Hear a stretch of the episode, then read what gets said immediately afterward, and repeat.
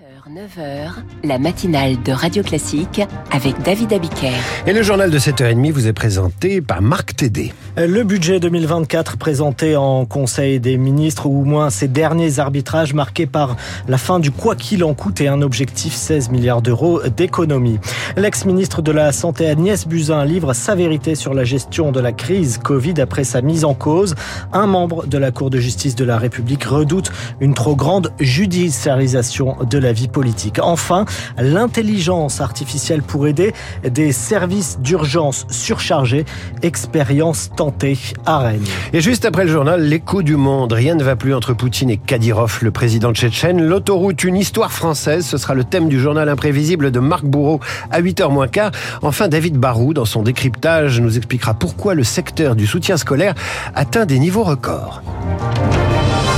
Et avant de commencer ce journal, ces témoignages rares d'opposants russes. Oui, ces euh, opposants politiques comme Alexei Navalny qui a vu euh, hier sa condamnation à 19 ans de prison confirmée, une peine qui sera purgée dans une colonie pénitentiaire à régime spécial, sans doute en Sibérie.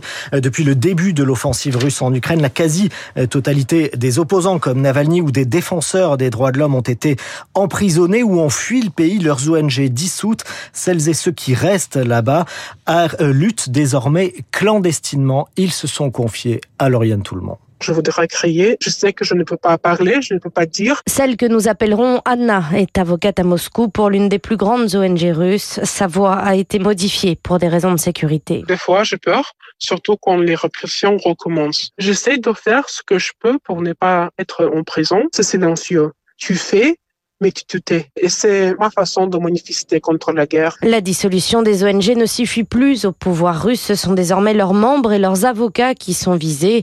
Mais les défenseurs des droits continuent leur travail de façon anonyme, en évitant de laisser leur nom aux autorités. Une sorte de réseau souterrain s'est créé, comme en témoigne celui que nous appellerons Alexandre. Depuis un peu plus d'un an, je travaille sur beaucoup de cas d'enlèvement et de détention arbitraire d'Ukrainiens dans les territoires occupés. On essaie de ne pas laisser l'opportunité au gouvernement d'identifier ceux avec qui on collabore. Elle ne cache ni son nom ni son visage et c'est rare. Il s'agit d'Olga Sadovskaya du comité contre la torture. En mai dernier, la police a fouillé mon appartement. J'ai ouvert la porte à 7 heures du matin en pyjama. Mes enfants dormaient. La pression monte. On ne se projette pas dans le futur. Personne ne sait ce qui se passera dans un mois. On évalue les risques au jour le jour. Mais un jour viendra, Olga et les autres le savent, la sanction tombera. Ils devront alors choisir entre la prison ou la fuite. Lauriane monde qui a recueilli ces témoignages de militants des droits de l'homme en Russie. Toujours à l'étranger, un coup de frayeur dans le sud-ouest de l'Italie, à Naples. Un tremblement de terre a été ressenti cette nuit selon plusieurs médias locaux. Ils évoquent un, un tremblement de terre de magnitude 4 degrés 2. Aucun dégât n'est pour le moment signalé. Les derniers arbitrages du budget 2024 présentés ce matin en Conseil des ministres. Avec une équation difficile à résoudre, accélérer le désendettement de l'État pour, ramener le déficit sous les 3% et financer en même temps la transition écologique. Le but est d'atteindre 16 milliards d'euros d'économie. Alors comment le gouvernement compte-t-il s'y prendre? Explication avec Zoé Pallier. Ce budget, c'est la fin du quoi qu'il en coûte, assure l'exécutif, avec pour commencer la sortie définitive du bouclier tarifaire sur l'énergie.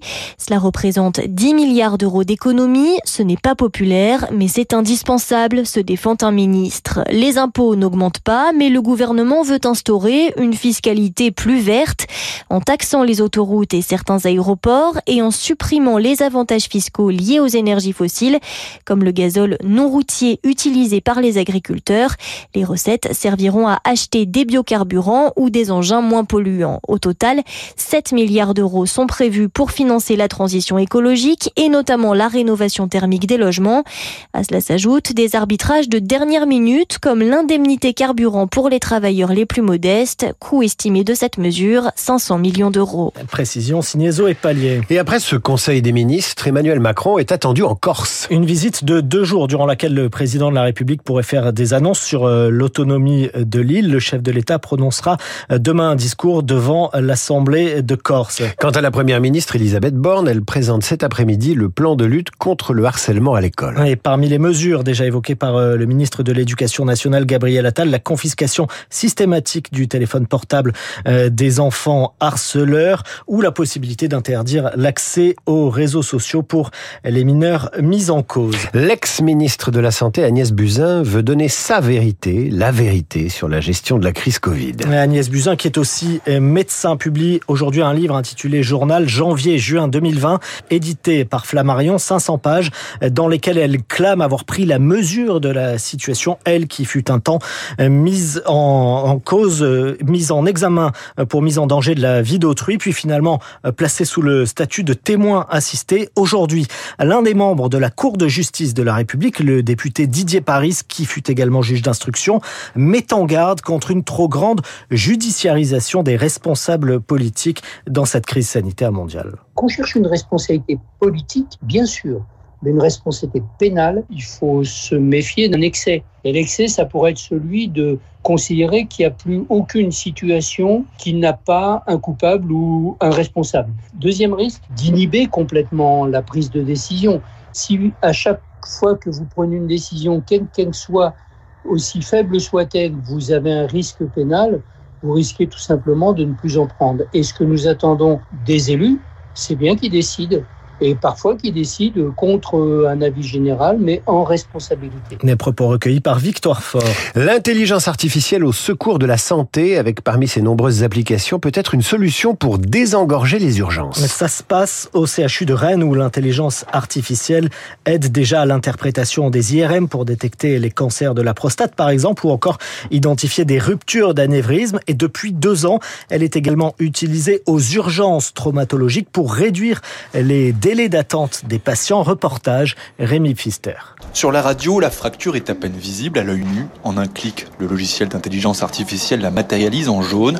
Ulysse Donval, chef du service traumatologie aux urgences de Rennes. Là, vous avez une radio de cheville. Voilà, il va vous entourer la zone anormale. D'accord Avec marqué fract, c'est qui s'est cassé. En fait, c'est hyper intuitif, notamment dans les périodes où il y a un afflux de malades majeurs, où euh, vous avez une baisse de la vigilance du fait euh, du travail de garde. Un tiers des 66 000 patients qui se présentent chaque année aux urgences viennent pour des suspicions de fractures. Ce logiciel permet de réduire leur temps d'attente d'une heure et demie en moyenne.